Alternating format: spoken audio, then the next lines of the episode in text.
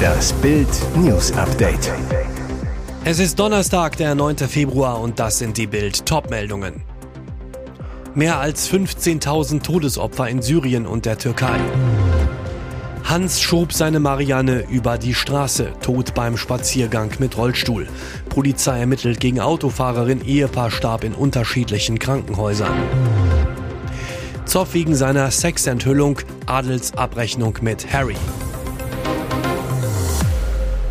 Mehr als 15.000 Todesopfer in Syrien und der Türkei. Die Gesamtzahl der Todesopfer in der Türkei und in Syrien ist auf über 15.000 gestiegen. In der Türkei starben laut einer in der Nacht zum Donnerstag veröffentlichten neuen Bilanz von Behörden und Rettungskräften 12.391 Menschen. In Syrien stieg die Zahl der Todesopfer auf 2.992.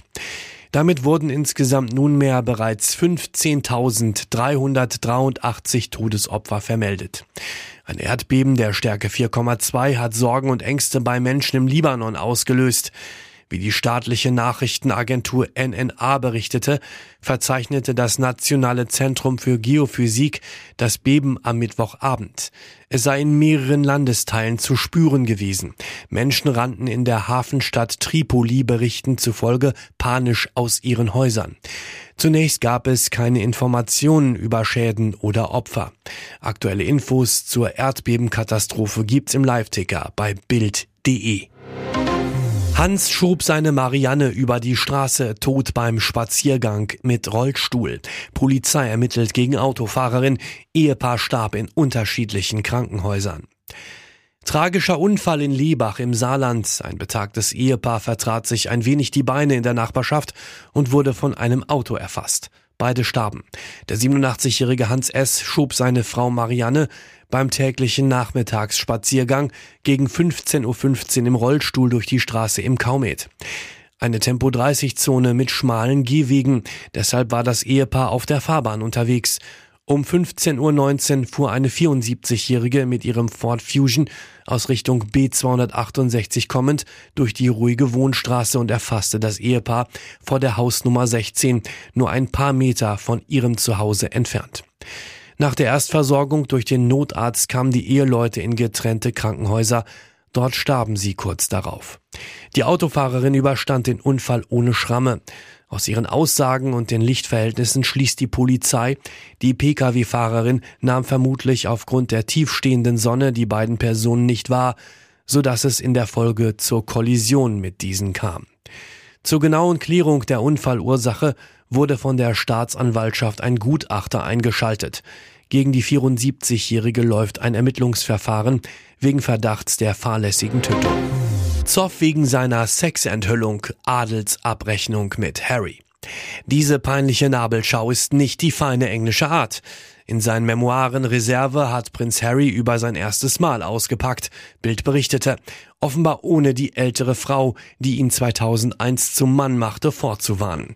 Er hätte mich finden können, wenn er es versucht hätte, sagte Sascha Walpole der Daily Mail. Die Baggerfahrerin fühlte sich durch Harrys schlüpfrige Enthüllung genötigt, sich als die Gespielin zu outen, die ihm nach einem kurzen Ritt einen Klaps auf den Hintern gab.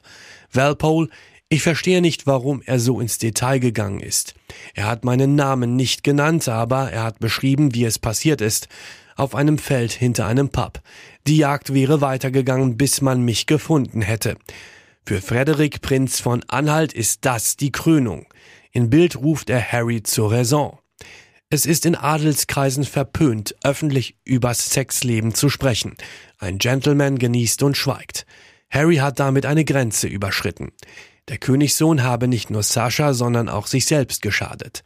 Als Royal hat er sich damit für alle Zeit disqualifiziert und sich selbst seiner Würde beraubt.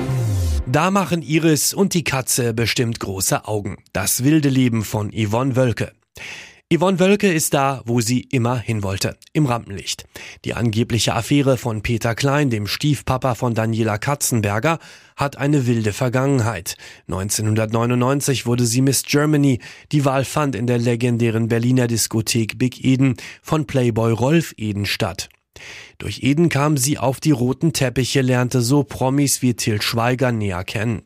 Produzent Arthur Brauner ließ sie in seinem Film Der Teufel, der sich Gott nannte, mitspielen. In Hamburg wurde Wölke Teil der wilden Szene um Partykönig Michael Ammer.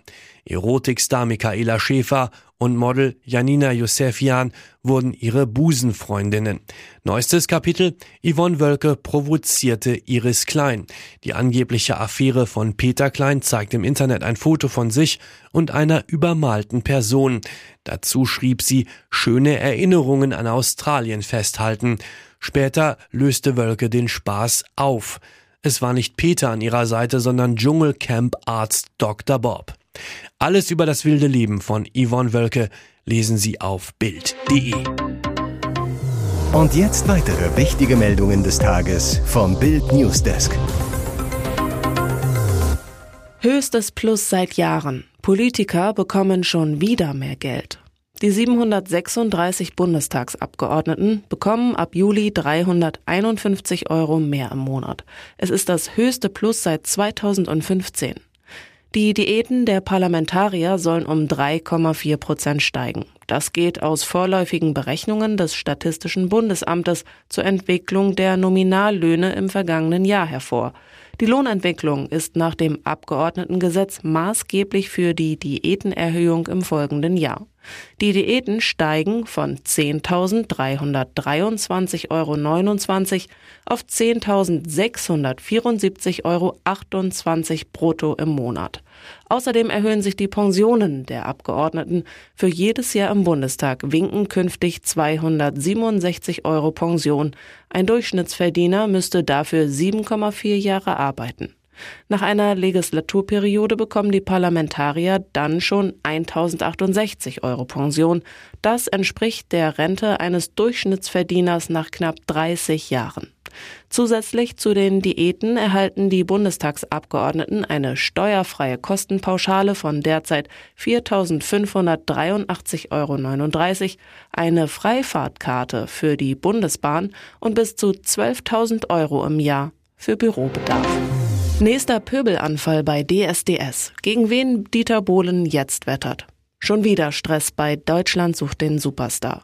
Mit seiner Durchnudelentgleisung gegen Kandidatin Jill Lange hatte Dieter Bohlen bei DSDS für einen Sexismus-Eklat gesorgt. Jurykollegin Katja Krasavice legt sich seitdem öffentlich mit dem Pop-Titan an. Der vergriff sich in der Folge am Mittwochabend wieder im Ton. Diesmal traf es die Mitarbeiter in der Regie. Beim Auftritt von Nachwuchssänger Dardan Laiki geriet Bohlen in Rage. Als sich der Kommissionierer aus Ansbach mit ein paar Sätzen vorstellen wollte, verstand die Jury kein Wort. Das Mikrofon am Pulli des Bayern war zu leise eingestellt. Das Problem wurde nicht schnell genug behoben, was den Jurychef endgültig aus der Fassung brachte. Er war auf 180. Das Mikrofon klingt doch scheiße, Mensch. Das hört ihr doch. Ihr habt doch Ohren da oben, durften sich die betreffenden Mitarbeiter anhören. Selbst als es endlich funktionierte, war der Pop-Titan mit dem Klang nicht zufrieden. Sein Kandidat zur Probe ins Mikro. Test, Test, alles okay? Läuft? Hört ihr mich? Darauf Bohlen. Naja, schön ist anders. Der Kandidat kam übrigens nicht in den Recall. Boris Beckers Tochter Anna Ermakova, mein Leben als das Besenkammerkind. Sie war ihm schon immer wie aus dem Gesicht geschnitten. Und so gab es keinen Zweifel. Anna Ermakova, 22, ist definitiv die Tochter von Tennislegende Boris Becker. Auch wenn der das erst ein bisschen später einsehen wollte. Stichwort Besenkammeraffäre. Mittlerweile modelt Anna, lebt in London und gab bislang wenig Interviews. Aus Selbstschutz, wie sie nun im RTL-Podcast zur Tanzshow Let's Dance verrät.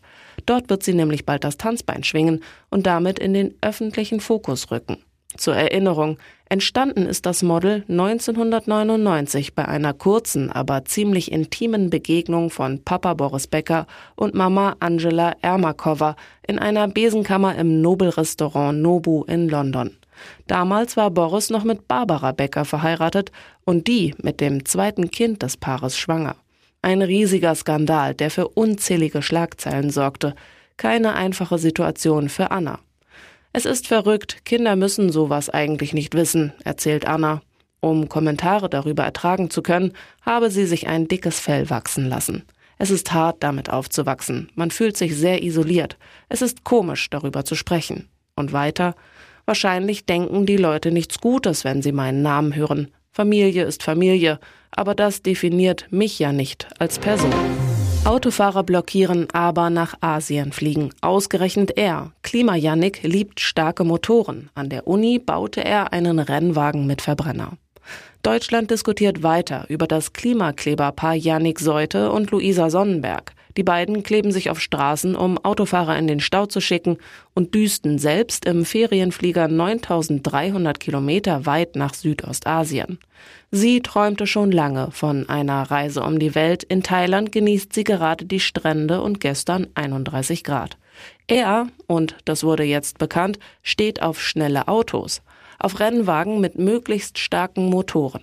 Der Maschinenbaustudent führte als Teamleiter an der Ostbayerischen Technischen Hochschule Regensburg eine Gruppe von rund 70 motorsportbegeisterten Studenten an. Simon Lachner, Sprecher der letzten Generation Regensburg, Yannick hat mit seiner Klebeaktion politischen Protest gegen die Klimapolitik der Bundesregierung geäußert und niemanden persönlich vorgeschrieben, dass er weniger CO2 ausstoßen soll. Er hat sich nicht perfekt verhalten. Wir sind alle nicht perfekt. Riesendiskussion um Bochums Elver. Über diese Szene wird wohl noch tagelang gesprochen. Beim Ruhrpottknaller zwischen Bochum und Dortmund liegt der BVB bis zur 64. Minute durch ein 50-Meter-Tor von Emre Can vorne. Dann wird es aber noch kurioser. Bochums Lucilla knallt die Kugel aus knapp 20 Metern an den Arm von BVB-Juwel Büno Gittens. Der steht genau auf der Strafraumlinie. Schiri Tobias Stieler pfeift deshalb Elfmeter. Dann will er sich aber nochmal vergewissern. Stieler kommuniziert mit dem Kölner Keller, läuft anschließend selbst zum Bildschirm an den Spielfeldrand und kann sich an der Szene gar nicht satt sehen. Für die Beantwortung der Elfmeterfragen nimmt sich Stieler seine Zeit. Zwischen der Szene und der endgültigen Entscheidung liegen drei Minuten und 50 Sekunden. Dann zeigt Stieler wieder auf den Punkt und bestätigt seine ursprüngliche Entscheidung. Die Dortmunder Bank kann den Pfiff nicht nachvollziehen. Bochums Kevin Stöger verwandelt den fälligen Strafstoß zum 1 zu 1. Schnell ist der BVB-Frust aber wieder verflogen. Nur sechs Minuten später trifft Reus zur erneuten Führung.